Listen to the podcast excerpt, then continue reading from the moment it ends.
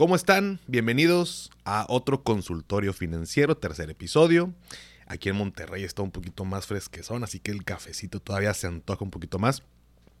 Como cada episodio, pues aquí tenemos el, de nosotros. Aquí tenemos un, un rico, rico cafecito. Así que el día de hoy tenemos cinco dudas que por ahí me hicieron llegar en el grupo de Telegram. Nuevamente gracias, ya como que inclusive estamos un poquito más activos por allá, me da mucho gusto que se animen a preguntar, a interactuar, eh, a platicar, eh, vaya, no solamente conmigo, con todos los que estamos por ahí.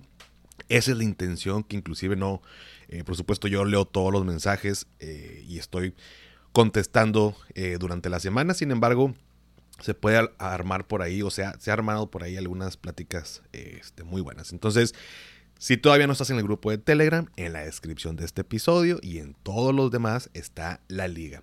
Por ahí me habían dicho que la, parte de Instagram en la liga no estaba funcionando. Efectivamente no está funcionando. No sé qué está pasando. Eh, en lo que lo arreglo, bueno, pues aquí en el episodio tienen esta liga. Pero bueno, vamos a dar inicio. Em, hoy tenemos cinco preguntas, cinco dudas buenísimas. Eh, algunas de ellas tienen que ver con temas contables. Y, esto me hizo eh, por ahí rebotar ideas con varios amigos contadores, expertos en el tema. Inclusive se armó una, una eh, discusión muy padre, o sea, no, no, no estábamos peleando, ¿no? Pero más bien discutimos el tema de una manera muy padre y con diferentes puntos de opinión. Y, y eso también me motivó, ya tenía pensado también realizar otro episodio con un experto, experto en temas eh, contables, así que eh, si os quiere en febrero lo vamos a tener.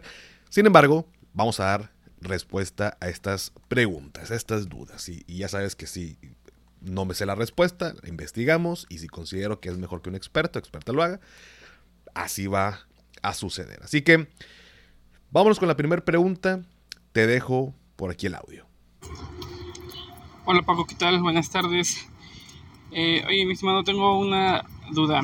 Eh, la duda es la siguiente. Yo tengo, trabajando, por ende tengo lo que es un seguro social, en este caso es el IMSS mi duda es la siguiente, ¿es necesario que yo adquiera un seguro de gastos médicos y un seguro de vida?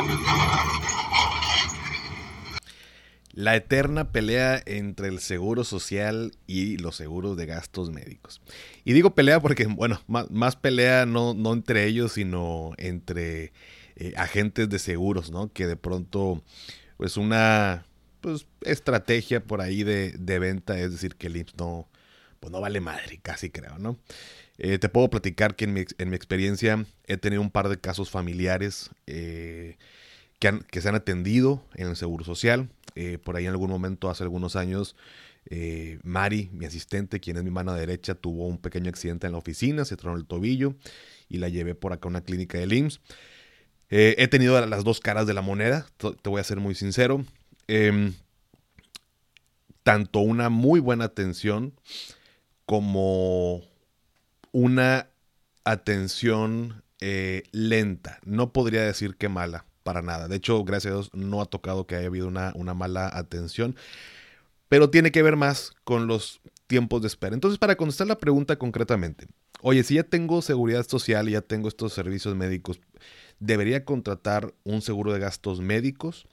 Eh, y al igual que un seguro de vida. Entonces, primero que nada, vamos a partir en dos. Seguro de vida y seguro de gastos médicos son dos cosas diferentes. Al final son seguros, pero uno va más relacionado al tema de fallecimiento e incapacidad, como lo es un seguro de vida. Y el seguro de gastos médicos va enfocado al tema de salud y lo podemos también empatar un poquito con, la seguridad social. De hecho, también el seguro de vida, pero vamos, vámonos en orden. Em, si yo tengo ya, estoy dado de alta en el IMSS y tengo entre otras cosas, una de las más importantes, eh, amparado el tema de salud, yo creo que, em, bueno, no creo, más bien algunas ventajas de contar con, esta, con este servicio médico, pues uno tiene que ver con la accesibilidad, ¿no? Em, el IMSS es una institución pues pública, eh, brinda servicio a mucha gente en, nuestro país, eh, pues especialmente incluso pues a las que tienen bajos eh, recursos, ¿no? Entonces, pues es un definitivamente un, muy buen apoyo. Eh, dos, el tema del costo. Em, todos estos servicios médicos brindados pues son, son gratuitos o de muy bajo costo, pues lo que eh, no tengo que pagar grandes cantidades de dinero y me permite también pues tener este acceso y, poderme atender este, esta enfermedad o este accidente. Número tres, el tema del, personal del, del IMSS. O sea, pues, por la misma razón que es muy amplio y atiende a gran parte de la población, bueno, pues hay muchos eh, doctores, médicos, enfermeros que están capacitados, ¿no? hay una amplia gama de servicios, hay muchas eh, cuestiones que me puedo atender desde cirugías, puedo tener eh, consultas, eh, temas preventivos, que de hecho para mí sería otro, otro, otra ventaja. Hay muchos programas de prevención. Em, por otro lado, también cuenta con atención de emergencia, 24, 24 horas, 7 días de la semana. Tiene una amplia gama de hospitales y clínicas por ahí luego ubicamos la que es de nuestra, de nuestra zona y, ahí nos damos de alta y demás. Y esas pudieran ser pues prácticamente algunas, ventajas, ese acceso, es el, bajo costo, eh, eh, pues diferentes eh, opciones de clínicas, médicos y demás. Sin embargo, las desventajas de este sistema, pues recae sobre todo, y esto me pasó en, en estas experiencias, en una de ellas, con los tiempos de espera. Em, esta vez que, que, Mari, mi asistente, fue, tuvo este accidente que se tronó el tobillo, pues inmediatamente me la llevé en el carro a la clínica que correspondía. Llegamos por el área de urgencias, que no voy a decir el número de la clínica porque no, no, es mi intención quemar eh, a nadie, y pues a lo mejor esto va a pasar en diferentes lados, ¿no? Pero no en todos. Entonces, pues en el área de urgencias no, no, había eh, manera de meterla eh, si no era cargándola literal porque estaba como la bardita muy, muy alta, eh, estaba como el acceso para que quedara la, las ambulancias y pudiera salir la camilla, pero una persona, digamos, caminando, que pues, en este caso tenía el, tobillo tronado, pues no podía caminar y fue un show, ya tuve que meterme urgencias para hablar a algunos, algunos enfermeros que me pudieran ayudar. Y, y ya que la subimos, eh, entramos como ahí a esta parte de la sala de espera y fue, híjole, muy triste. Había gente con sangre en sus playeras, había gente quejándose del dolor. Em, en el caso de, de Mari, digo, por supuesto tenía el tobillo quebrado, no la atendieron hasta después de como dos horas y media porque no había pues manera de atenderla con toda la gente que estaba ahí. Entonces yo no me imagino sinceramente dos horas y media estar con un tobillo quebrado. Le estuvieron dando ketorolaco, una pastillita para el dolor y se le pasaba el efecto y pedía otra y no podían darle tan seguido y fue un show. Entonces creo que una, una gran desventaja, pues por lo mismo que atiende a gran parte de la población, pues son los tiempos de espera.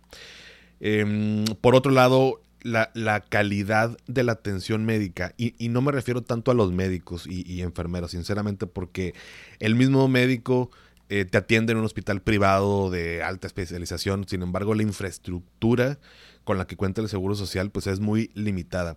Y te platico esto de buena fuente porque en su momento eh, eh, pues Daniela trabajó con, con médicos y pues los eh, instrumentos, las herramientas o los eh, equipo médico que, diferentes especialidades utilizan, pues no son los mismos en un hospital privado que en el IMSS. En el IMSS, eh, no me acuerdo los nombres, sinceramente, te quiero decir el nombre, pero no, no, me, no me acuerdo. Pero los instrumentos, digamos que eran un poquito más, como decirte, en el IMSS utilizan el iPhone 6, mientras en los privados utilizan el iPhone 13, ¿no? El iPhone 14, el, el 20.000, ¿no? O sea, los aparatos que utilizan de pronto pudieran no, ser los mejores eh, y es un tema como de infraestructura, no tanto por, por el, los médicos o el personal, pero pues impacta ¿no? al, momento de recuperar la salud. Em, otra desventaja con el tema de la seguridad social puede ser la falta de especialistas. Insisto, por la misma cantidad de población que luego se atiende, pues no se abarca para todo mundo, ¿no? Entonces, em, en algunos casos, una cita con un especialista y a lo mejor te ha pasado, pues no, pues no va a ser en ese momento, va a ser en seis meses. Y si traigo una enfermedad que necesito ya que me atiendan, pues no va a pasar. Y suena muy duro. Y, a lo mejor si no eres de México, estás en otro país, a lo mejor no es, no funciona así. Aquí sí funciona así, si no hay lugar, hasta dentro de seis meses. Así le pasó a un tío. Eh, y pues bueno, las soluciones, pues vámonos con, un, con, consulta privada, ¿no? Pues no hay de otra y tenemos que pagar, ¿no? Entonces, em, cuando tienes la posibilidad, pues qué bueno, y cuando no, pues sí se convierte en un problema. Y también he escuchado casos pues, de gente que literal se muere esperando esa atención médica. Entonces, em, esa es otra, otra desventaja. Y, otra que también pudiera haber es las limitaciones en medicamentos. Eh, el INS, pues, pudiera ser que no exista esta eh, variedad de medicamentos y más si son medicamentos especializados o, que son muy caros. Ya hemos visto las noticias, eh, por ahí algunos artículos y casos de personas, entonces esta limitación en medicamentos también es una desventaja. Entonces, de entrada, viendo pros y contras de tener la seguridad social, ¿por qué alguien eh, tendría un seguro de gastos médicos privados? Por supuesto, un, seguro de gastos médicos mayores eh, tiene un costo. Eh, también me ayuda para el, pago de honorarios médicos, hospitales y demás. Pero si lo podemos ver a la par de la seguridad social, pues viene como a, a resolver pues gran parte de las desventajas de estar dado de alta solamente con el tema del IMSS. Y pues una es que cuando alguien tiene un seguro de gastos médicos, la atención médica pues de entrada es en hospital privado, ¿no? ¿Qué ventajas tengo de, atenderme en un hospital privado? Pues normalmente los medicamentos siempre, siempre van a estar. Si no es en ese hospital, en, otro, pero en ese momento, ¿no? No es como que una espera de meses. Eh, y justo, otra ventaja es el tema de, de los tiempos de espera yo requiero un especialista, en ese momento tengo una consulta con un especialista. O sea, aquí no hay de que dentro de seis meses, dentro de un año. Eso me lo da el seguro de gastos médicos, ¿no? Em, por otro lado, también eh, inmediatez en tema de, urgencias o de emergencias. En el caso, por ejemplo, de Mari, pues, la atendieron dos horas y media. Si tú te vas a un hospital privado, en ese momento te atienden. Eh, no, no, no te dejan eh, esperando. esto, vaya, es el deber ser si a lo mejor en tu caso, en algún hospital privado, por ahí no, no, no hubo la manera, pues lo que te hace el seguro de gastos médicos es que si en ese hospital no se puede, tienes una, una red muy amplia de hospitales y pues me voy a otro, me trasladan y demás. Pero el punto central es que se resuelve el tema de salud en ese momento. Si has tenido alguna, en mi caso, por ejemplo, me han operado de las, de, las dos rodillas, ahora sí que iba a ser futbolista, pero me chingué la rodilla. True story. Eh, pues no me imagino esperando, ¿no? O sea, no, me imagino con, el dolor que se siente tener tronada la rodilla y, en mi caso fue ligamento, ni siquiera fue hueso, pero aún así duele. Em, la realidad es que no sé qué hubiera hecho. Gracias a Dios, pues cuento, eh, tengo la fortuna de poder tener la oportunidad de tener este eh, seguro de gastos médicos y, y pues fue inmediato. Entonces, un seguro de gastos médicos viene a complementar las desventajas que tenemos eh, en la seguridad social que tiene que ver con infraestructura, tiempos de espera y disponibilidad tanto de insumos médicos, eh, medicamentos y demás. Y como te lo he dicho siempre, eh, todo tiene sus pros y contras, ¿no?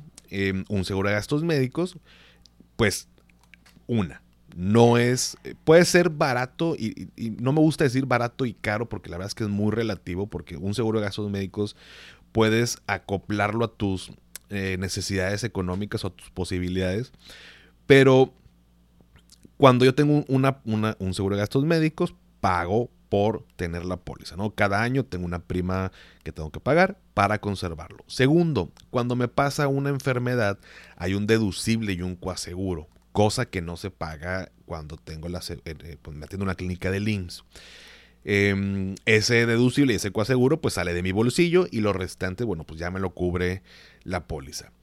Em, la siguiente pues también es que eh, cada año la póliza pues va, va aumentando su costo por la edad, o sea, es obvio que va aumentando, sin embargo los aumentos cuando más grandes somos eh, son aumentos más grandes y de pronto pudiera ser que sea eh, impagable, que ya no lo pueda estar pagando y pues tenga que cancelar. Entonces, mucha gente no tiene acceso a contar con una póliza de gastos médicos por, por el costo y pues se convierte en un, en un dilema, ¿no? Entonces, digo, peor es no tener nada, ¿no? O sea, si tengo ya la seguridad social, qué bueno, eh, el seguro de gastos médicos viene a complementar. Y finalmente, con la parte de, de, de la incapacidad, pues si yo tengo un accidente de trabajo, por ejemplo, eh, y me incapacitan por, por medio del IMSS, pues tengo por ahí este, una, una indemnización, ¿no? O sea, me están eh, por ahí indemnizando, que me, que me dan el 100% del, del salario, eh, que bueno, se puede ver como subsidio por, por incapacidad, tengo... consultas sin costo y, demás, pero un seguro de gastos médicos no me, bueno, la gran mayoría no me, no me paga el 100% de mi, de salario si me incapacito. Eh, eso no lo hace un seguro de gastos médicos, pero aquí voy a unir la, otra parte de la duda. Eso sí lo cubre un seguro de vida. Un seguro de vida cubre fallecimiento e incapacidad. Y si yo me llego a incapacitar por algún accidente o enfermedad, me indemnizan con una, con una cantidad que yo estipulo. No, no está ligada necesariamente a mi salario, pero yo contrato cierta suma asegurada. Entonces, Em, pues digamos que al final del día, seguro de gastos médicos mayores, seguro de vida, eh, son un excelente complemento. Si, si, lo vemos con el tema del IMSS, no estaríamos como repitiendo o, dobleteando cosas. Em, si tengo, si no tengo posibilidad de contratar hoy un seguro de gastos médicos, pero tengo el, el, el, IMSS, bueno, tienes una atención. Y, y, yo no, yo no, yo no lo vería como debo de tener, pues la realidad es que nadie está obligado a nada, ¿no? Pero cuando, si ya te ha sucedido algo relacionado a, tu salud, alguna emergencia, a ti o a tu familia, eh, uno puede decir de que no, hombre, tengo el IMSS. Y de hecho, en, reuniones con, gente me platican de que no, porque yo, yo no quiero un seguro de gastos médicos. Yo pues, ya tengo el IMSS, ¿para qué quiero? Este, luego son los mismos doctores los que tienen ahí en el Zambrano, los que vienen acá al IMSS. Y sí, es una realidad, pero cuando tienes una, una emergencia eh, o te pasa algo a ti, de verdad no queremos esperar, no queremos eh, sentirnos mal, eh, queremos que, podamos tener las, los medicamentos necesarios, que el tratamiento me lo pueda cubrir. Entonces, eso viene a resolver un seguro de gastos médicos mayores. Si tienes oportunidad, mi estimado, de contratar uno, definitivamente contrátalo. Em, como les digo, ni barato ni caro. No me gusta usar esas palabras porque lo puedes acoplar a tus, a tus necesidades y puedes complementarlo perfectamente con el IMSS. Y el seguro de vida, bueno, pues así como su esencia, tanto fallecimiento y capacidad, también es muy bueno, pero ahí hay una amplia variedad. De hecho, eh, como pequeño paréntesis, pues los PPR cuentan con esta parte de seguro de vida e incapacidad. Entonces ya, ya te armas como hasta un, paquete más completo, ¿no? De que adicional el, mi seguro de vida me está eh, ayudando a ahorrar para mi retiro. Pero bueno. Eh, conclusión con esta primera duda, eh, si tienes posibilidad, cómpralo, contrátalo, eh, viene a complementar las desventajas que tenemos en la seguridad social. Esperemos en Dios que nunca te pase nada, pero sin duda es un gran aliado y es un gran blindaje en nuestras finanzas y en nuestro patrimonio. Pero bueno, muchas gracias por esta primera pregunta. La siguiente duda, te la comparto aquí. ¿Qué tal Paco? Buenas noches. Pues primero que nada, como te he dicho por Instagram, pues te felicito y te agradezco mucho por tu programa. Eh, la verdad me ha ayudado bastante estos últimos años que llevo escuchándote y pues ojalá pudieras ayudarme con esta duda que tengo.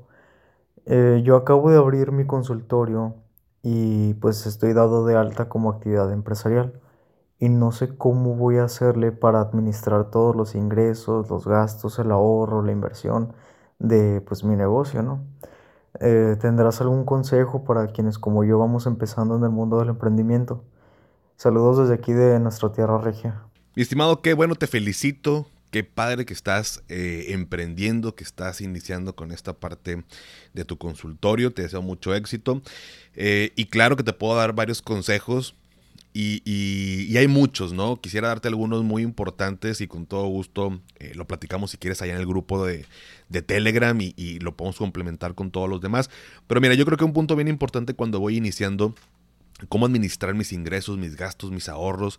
Eh, primer consejo que te doy es el tema de separar. Separar lo personal de lo del negocio. Eso es básico, es algo que yo no hice de inicio y que después me di cuenta que tenía que hacerlo, ¿no? Digo, digamos que me obligaron la vida a que fuera así, ¿no? Pero es, es muy importante. ¿Y cómo separo las finanzas eh, personales de, de, en este caso de mi consultorio, pues entre comillas, muy sencillo. Primero que nada, hacer un presupuesto, pero tanto hacer un presupuesto personal como un presupuesto del negocio. Ingresos y gastos. Y una, y una duda muy común es cómo, cómo compagino estos presupuestos personales con los del negocio. Em, es bien importante que te pongas un sueldo. Tú eres el dueño, yo sé, pero dentro del presupuesto del negocio va a venir una partida que sea tu sueldo. Y ahí viene la siguiente pregunta que nace naturalmente de esto, es ¿cuánto me pongo de sueldo? Entonces creo que una manera muy adecuada cuando vamos iniciando es que el sueldo como, como emprendedor, como empresario que vamos iniciando, va a estar ligado al presupuesto personal que hagas. Y en el presupuesto personal, más enfocado por supuesto al tema de gastos, es lo que necesito para vivir mi renta, mis, eh, mi súper, el, pago del celular, la gasolina, vaya, tus, tus gastos personales. Entonces vamos a poner que tus gastos sean 20 mil pesos por mes. Oye, es que yo también me gusta ir a Cancún todos los años, o me gusta ir a Europa, o me gusta ir a, este, no sé, cualquier lado, ¿no? Y, me doy mis gustos. Bueno, Tal vez, y es un consejo, digo, no tienes que hacerlo, pero yo me iría un poquito más en, los inicios de mi negocio, de mi consultorio, pues un poquito más austero. Ya habrá momentos en que pueda disfrutar de las utilidades, pero si no es algo, o sea, si es algo más bien que va iniciando y no es algo que ya tenga de tiempo como para que sepa cuánto voy a estar generando, pues sí, me preocuparía primero que nada por lo que necesito para vivir, ¿no? Y, y yo agarro todos mis gastos, sumo, oye, me da 20 mil pesos, pues ese va a ser, eh, digo, de manera general, ¿no? El sueldo que me voy a poner en el negocio. Y ese sueldo va dentro del presupuesto del negocio y el negocio tiene ingresos, tiene gastos. Em, también, por supuesto, digo, en esta, en esta parte que estoy realizando el presupuesto, pues también viene el tema de las proyecciones financieras, ¿no? O sea, oye, voy a poner el, consultorio, cuánto me cobran de renta, eh, los servicios, eh, cuánto estoy esperando tema de, pues, de, venta, de consulta eh, y demás, o sea, de, de, dónde se van a generar los ingresos, cuáles van a ser los gastos. Y pues definitivamente me tienen que dar los números. O sea, si yo requiero 20 mil pesos por mes para cubrir mis necesidades personales y el negocio me da 10 mil, pues no la voy a hacer. Y eso pudiera ser un punto importante para decidir si continúo con mi emprendimiento o me espero. Vaya, yo asumo que esto ya lo, ya lo pasaste o ya lo analizaste, pero vale la pena darle doble clic nada más a eso de, pues me tiene que dar al menos para cubrir mis, necesidades, porque si no cubro mis necesidades como emprendedor, eh, perdóname, como en lo personal, como emprendedor, el negocio va a tronar. Va a durar dos meses el consultorio, porque pues hay que comer, hay que pagar la renta, hay que pagar la escuela de los hijos, si tienes hijos, hay que pagar esto y lo otro. Entonces, no va a funcionar. Entonces, ese segundo punto, ponerte un sueldo y considéralo de esa manera, como los básicos para, para vivir. Eh, Siguiente y también muy importante es que te apoyes en dos profesionales. Uno tiene que ver con la contabilidad y el otro tiene que ver con la parte legal y más si es un consultorio. La contabilidad es clave, es básica, es esencial, inclusive puede ser el factor por el cual tu negocio funcione o no. Eh, yo no soy contador, eh, gracias a Dios desde el inicio sí me lo aconsejaron y, siempre he tenido por ahí a mi contador. Pero es bien importante, una, oye, sobre qué régimen eh, está dado de alta, oye, cómo se va a constituir, em, cómo se van a generar el, tema del pago de impuestos, todo, todo, todo ese rollo del SAD y de impuestos y de la estructura, digamos, inclusive de la, del, del consultorio de la empresa, tiene que ver con la parte contable. Entonces, apóyate con contador o contadora. Si requieres una recomendación, avísamelo, se los pongo por el, por ahí por, por Telegram. Eh, y de la parte legal también. La parte ah, de registro de marca, eh, la parte, oye, que tengo la, página de internet, que inclusive hasta el tema de aviso de privacidad, términos y condiciones. En la parte de salud, oye, pues tengo, este, vaya, ciertas, no sé cómo llamarle, como registros que, que tengo que cumplir para poder, no sé, vender tales medicamentos en mi, en mi local, perdón, en mi consultorio. Eh, toda esa parte legal que tiene que ver con, el tema de salud también es bien importante para que no vayas a caer, pues, en un incumplimiento que pueda ser más costoso y pues también tumbe la parte del, consultorio. Y estos gastos de contar con profesionales, pues también meterlos en tu presupuesto, ¿no? O sea, oye, es que pues voy iniciando y necesito pues, primero vender para poder pagarle a alguien. No, eso es lo que siempre hacemos, eso es lo que todo mundo hace y por eso luego no funcionan los negocios. Eso es básico, es como comer, ¿no? O sea, tengo que tener la parte contable bien, tengo que tener la parte administrativa bien, si no, no tiene sentido, ¿no? O sea, no, pues no sé, no va a durar, simplemente, ¿no? Em, otro consejo que te puedo compartir es automatizar procesos. Em, en tu consultorio, pues vas a estar recibiendo gente, me imagino, va a haber pues estás parte de agenda, tal vez estés contemplando contar con una persona que esté eh, pues administrando toda la parte de citas y, cancelaciones, agendar y los días y que esto y que el otro. Creo que la parte, aunque tengamos una persona que pueda encargarse de eso, es bien importante automatizar. Y, y, no quiero que suene como muy exótico el concepto, ¿no? O sea, literal puede ser iniciando un Excel. Em, ¿Y por qué es importante automatizar? Una, por el tema del tiempo. Eh, hoy en día contamos con diferentes plataformas para poder hacer la vida más fácil. Inclusive, por ejemplo, yo con las, con las citas que agendo con, las personas que requieren una asesoría, tengo una plataforma que se llama Calendly. Eh, tú generas una, un, un tipo de asesoría, en mi caso, por ejemplo, tú puedes poner consulta general, consulta de tal, ¿no? Y tú acomodas los espacios de tu calendario que puedes hacer esas consultas. Eh, y de entrada esa plataforma es gratis, nomás para que sepas. Em, tú pones la descripción de qué es lo que se puede ver en esa consulta, puedes poner el costo, inclusive puedes eh, amarrar en esta plataforma a través de PayPal, abres una cuenta en PayPal, pero lo amarras que para que la gente pueda agendar una consulta, primero pague. Y ya que paga, se agenda en automático la, la consulta. Para tener esto, si si tiene un costo mensual la plataforma, se puede incluir en tu presupuesto, pero eso te ayuda y te ahorra bastante tiempo y que le puede ahorrar a la persona que tengas encargada en recepción o no sé, demás, para que no se preocupe por estar llamando, reconfirmando y que sí y que no y que esto te olvidas. Se automatizó con el tema de esta plataforma. La puedes tener esa liga en tu página, puedes tenerla eh, igual que esa liga de, tu agenda.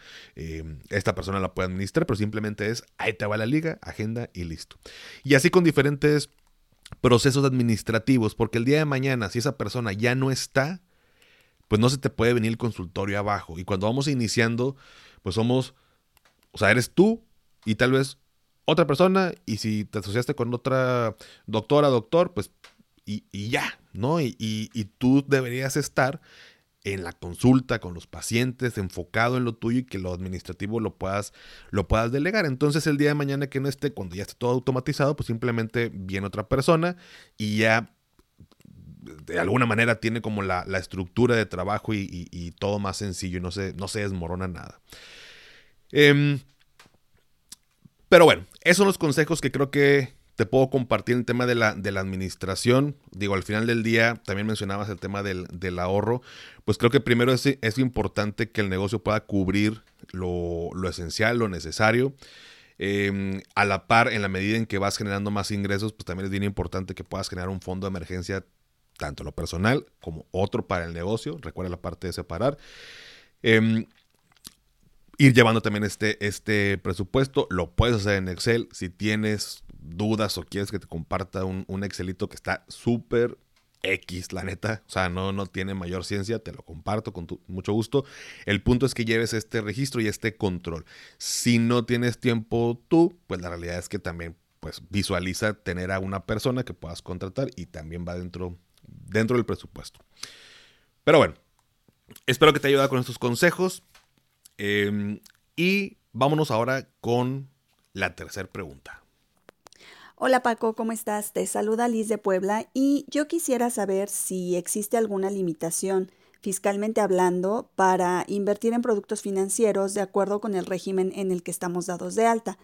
Eh, específicamente, eh, me interesa saber si los que estamos dados de alta en el reciclo tenemos la libertad para invertir en cualquier producto financiero o si existen algunas restricciones. Eh, muchísimas gracias y muchas felicidades por tu programa. Híjole, esta, esta duda fue la que más me... se abrió ahí una discusión con, con, con amigos contadores. Mm, es súper buena pregunta. Pero, mira, no, no me gusta no poder dar una respuesta contundente y esta va a ir incluida en este episodio que, les platico. Sí, sí, en teoría sí hay limitaciones eh, al momento de invertir si eres reciclo o este, eh, vaya, régimen simplificado de confianza. Cuando alguien está en reciclo, paga mucho menos ISR, pero no te dejan deducir nada. Eso por un lado. Y por otro está el tema de las inversiones, que es la duda que, me haces. Menciona que si tú eres socio accionista de una empresa, no puedes estar bajo este régimen. Em, y de pronto, esa interpretación, y perdón que hable lento, pero estoy cuidando mis palabras. Bueno, voy a hacer un disclaimer. No soy contador y esto no quiero que se tome como consejo. Por favor, esperémonos al episodio con, con experto experta. Pero quisiera dar mi opinión. Esta parte del reciclo menciona esto, ¿no? Si eres socio, socio perdón, o accionista de una empresa. Entonces, mi interpretación, que puedo estar equivocado, a lo mejor estoy 100% equivocado, es cuando pues uno es literal socio, eh, vaya, dentro de la empresa. Pero cuando uno invierte en acciones, pues la realidad es que también se convierte en accionista de diferente manera, ¿no? No es como que si tienes una acción de Apple vas a llegar y vas a decir, ¿sabes qué? A la chingada se va a armar el, iPhone 300. Pues no, no, va a pasar, ¿no? Em, entonces, em, le pregunté a un contador y me dijo que no había bronca. Le pregunté a otro contador y me dijo, sí hay bronca. Y le pregunté a otro contador y me dijo sí y no. Entonces hay varias cosas que siento que queda un poco eh, al aire, un poco ambiguo. Si tú que me estás escuchando eres contador, contadora, te interesa darnos la opinión, por favor, hazlo al grupo de Telegram, ahí lo discutimos. Pero si no te quieres meter en broncas, lo que te puedo decir es que al, invertir en renta fija, CETES, SOFIPOS, eh, bancarios, todo lo que tenga que ver con renta fija, pues no tienes, no tienes bronca. Em, no he conocido un caso de alguien que se haya metido en un tema por estar invirtiendo en bolsa de valores, siendo reciclo. Eh, pero yo al SAT le tengo mucho respeto y la realidad es que de todas las dudas, esta fue la que toda la semana, bueno, a partir de que me la, hiciste, eh, dos, tres días estuvimos discutiendo esta, eh, esta parte. Entonces, y seguimos discutiéndolo. Em, vamos a, porque en YouTube hay, hay, videos de gente que dice, este, no, no se puede.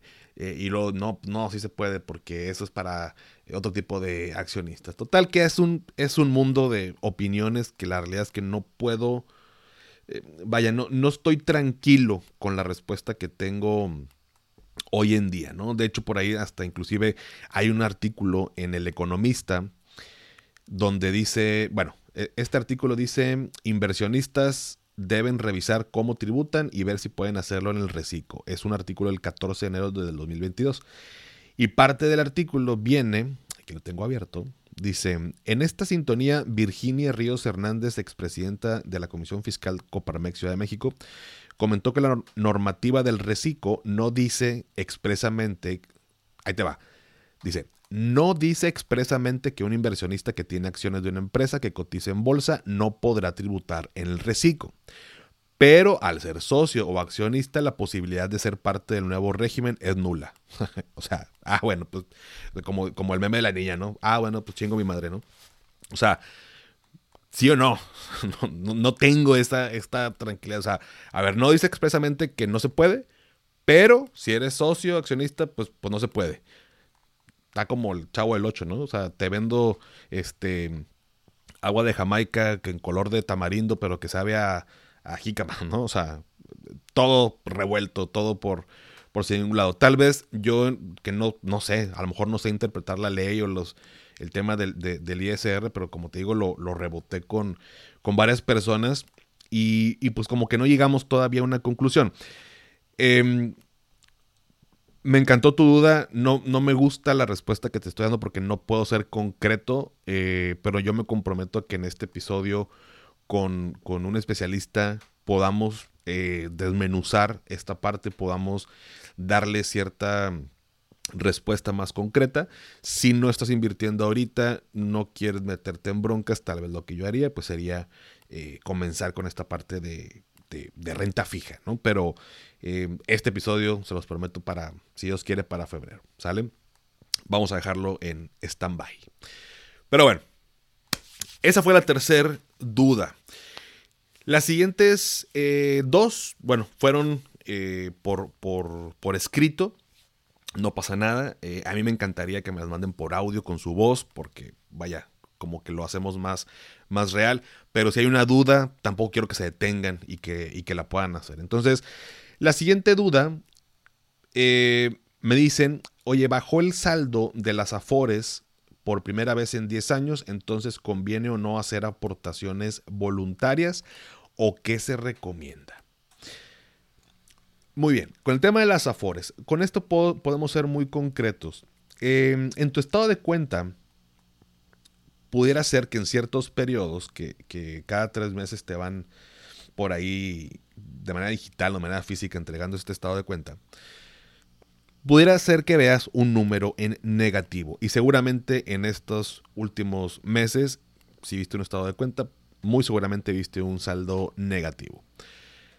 Número uno, ¿estoy perdiendo dinero? La respuesta es no. ¿Qué pasa cuando veo en la parte de rendimiento un número negativo? Eh, eso significa una minusvalía.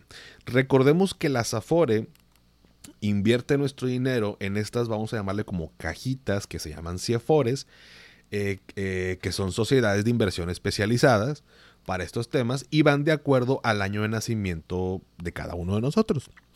Entonces, si yo nací en el 92, por ejemplo, ah, bueno, pues voy a caer en, el, en la del, del que está el 90-94. Ahí está el ranking de las Afores, ahí me indica el rendimiento y ahí es como se va a estar manejando. Que bueno, no soy del 92, por si tienes la duda, ¿no? Soy poquito más grande, pero soy millennial. eh, innecesario ese comentario, pero bueno, una disculpita. Eh, con, el, tema de los, de los rendimientos negativos, eh, es una minusvalía. No quiere decir que estoy perdiendo, pero y es más, les voy a poner un ejemplo que, normalmente pongo en estas pláticas cuando alguien tiene una historia conmigo. Imagínate que eh, cuando tú le metes a tu Afore, eh, tú compras papelitos de 10 pesos. Y vas comprando. Cada vez que le vas echando ahí al costalito, pues vas comprando papelitos de 10 pesos. Valen 10 pesos cada papelito. Si el día de mañana los papelitos valen 9 pesos y tú los vendes, pues le vas a perder un peso a cada papelito. Sin embargo, si no los vendes y el día de mañana valen 11 y ahí sí los vendes, eh, le vas a ganar un peso a cada papelito. Te costaron 10, lo vendiste en 11. Desde aquí creo que vamos sencillo. Eh, el, hecho de que valga 9 u 11, estamos hablando eh, de estas minusvalías o plusvalías, ¿no? Está, mientras no ejerza la venta no estoy ni perdiendo ni ganando, simplemente valen, tienen otro valor. Y eso pasa con nuestro dinero. Entonces, no que sea bueno, pero no me debería preocupar de que esté perdiendo dinero. Lo que me debería preocupar eh, es cambiarme de Afore cuando en el último periodo me salió un saldo negativo, una minusvalía, vi un menos en mi estado de cuenta. Porque al cambiarnos de Afore, es como estar vendiendo los papelitos que compré en 10. Eh, lo estoy vendiendo en 9. Estoy haciendo efectiva una pérdida para comprar otros papelitos en esta otra forma. Entonces, em, te lo digo tal vez en un ejemplo medio absurdo y tal vez de manera muy general. Pero cuando estamos en un periodo de minusvalía, porque así están los mercados a nivel mundial, no conviene cambiarnos, aunque estés en una afore fea, ¿no? Em, hay que, eh, lo ideal es que nos podamos esperar y si veo un saldo positivo, ahí puede ser un buen momento. Em, entonces, ¿conviene o no? También añadiéndole a, a, tu duda, ¿conviene o no hacer aportaciones voluntarias? sí, sí conviene. De hecho, cuando, cuando los mercados están, por así decirlo, bajos, pues digamos que los papelitos están baratos. Tú, si compras papelitos baratos, ya después que se recuperen, los vas a vender más caros. Entonces, irónicamente, en esos momentos es bueno digo, tanto a la FORE, tanto a los mercados de valores y, demás, digo, por supuesto haciendo un buen análisis, pero estamos comprando barato para en un futuro vender más caro. Entonces, eh, sí, pudiera ser buena opción eh, meterle aportaciones voluntarias. Yo no me estresaría de solo meter eh, aportaciones cuando los mercados están a la alza, más bien eh, digo, ya lo platicaremos en otro, en otro episodio, ¿no? O tal vez en, en, el episodio de los lunes, pero eh, esta parte del dólar, dollar cost average, ¿no? O sea, de, consistentemente todos los meses meterle una cantidad, independientemente que sea, que esté caro, que esté barato, y, y eso te va a llevar a obtener un buen rendimiento en el largo plazo. Entonces, ¿qué te recomiendo?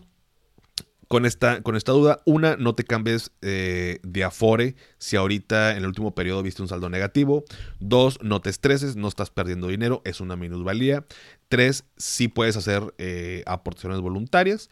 Em, ya cada Afore luego también te muestra esquemas para hacer aportaciones voluntarias y, si tienes dudas de lo que te ofrecen, pues con gusto mándame una, un mensaje o la información y te doy una, una opinión. Pero bueno. Em, y finalmente, vámonos con la última duda porque creo que ya nos extendemos. Siempre digo que voy a hacer el, episodio más corto este, creo que ya están siendo más largos que los de Finanza y Café. Una disculpa. Em, ya la última. Cuando invertimos a través de esta plataforma de Weltio, eh, que muchos ya conocen, entrevistamos a los founders, eh, pues también eh, tenemos acceso a invertir en las bolsas de, Estados Unidos y tenemos nuestra cuenta en dólares. Em, hay, una, hay un, formato, el, W8Ben, que, que, ya la plataforma nos lo, nos lo proporciona. Eh, es gratuito, eh, no tiene mayor, mayor ciencia. Pero para que no exista una doble tributación, porque, o sea, cuando, cuando yo invierto, cada instrumento tiene, bueno, de pronto un tratamiento fiscal diferente. Pero cuando estoy invirtiendo, eh, y sobre todo allá en Estados Unidos, si yo no lleno esta forma, me van a retener el 30% de impuestos más el 10% aquí en México. Em, si yo hago esta, este formatito, el W8Ben, y, se llena, es muy sencillo, en vez del 30, baja al 10%. Entonces, ¿cuándo voy a estar reportando el, tema de impuestos? Por supuesto, cuando exista una, una eh, venta de mis, de mis acciones, todo eso se tiene que reportar al SAT. Eh, ese formato, sobre todo en esta plataforma que estamos invirtiendo en Estados Unidos, pues ese formato ya no lo proporciona, es gratuito. Esto nos ayuda a pagar, por supuesto, menos impuestos, básicamente. Em, pero todo se tiene que reportar. Mi mejor consejo con esta eh, duda, mi estimado, por supuesto que te acerques a un contador, a una contadora que te ayude a realizar esta, eh, a presentar esta, esta parte, ¿no? Definitivamente son los indicados de mi parte te puedo decir que si se paga impuestos. Eh, cuando hacemos esto a través, eh, o más bien en, Estados Unidos, en la bolsa de Estados Unidos, pues existe esta tributación diferente allá, pero con este formato baja, eh, pero al final se tiene que reportar. Entonces, em, no lo dejes en saco roto, porque pues no te vayas no te van a estar cobrando luego más impuestos de los que se debería. Hoy en día es muy fácil llenar este, este formato. Antes como que estaba muy medio incierto, pues también no tenemos tanta facilidad para invertir. Pero, pero me encantó esta duda porque es bien importante. Eh, y, bueno, pues es una plataforma en la que eh, algunos de ustedes ya, ya tenemos por ahí abierta. Metemos nuestros, nuestros eh, pesitos y se convierten en dólares y se van haciendo muchitos. Así que que no nos caiga de sorpresa.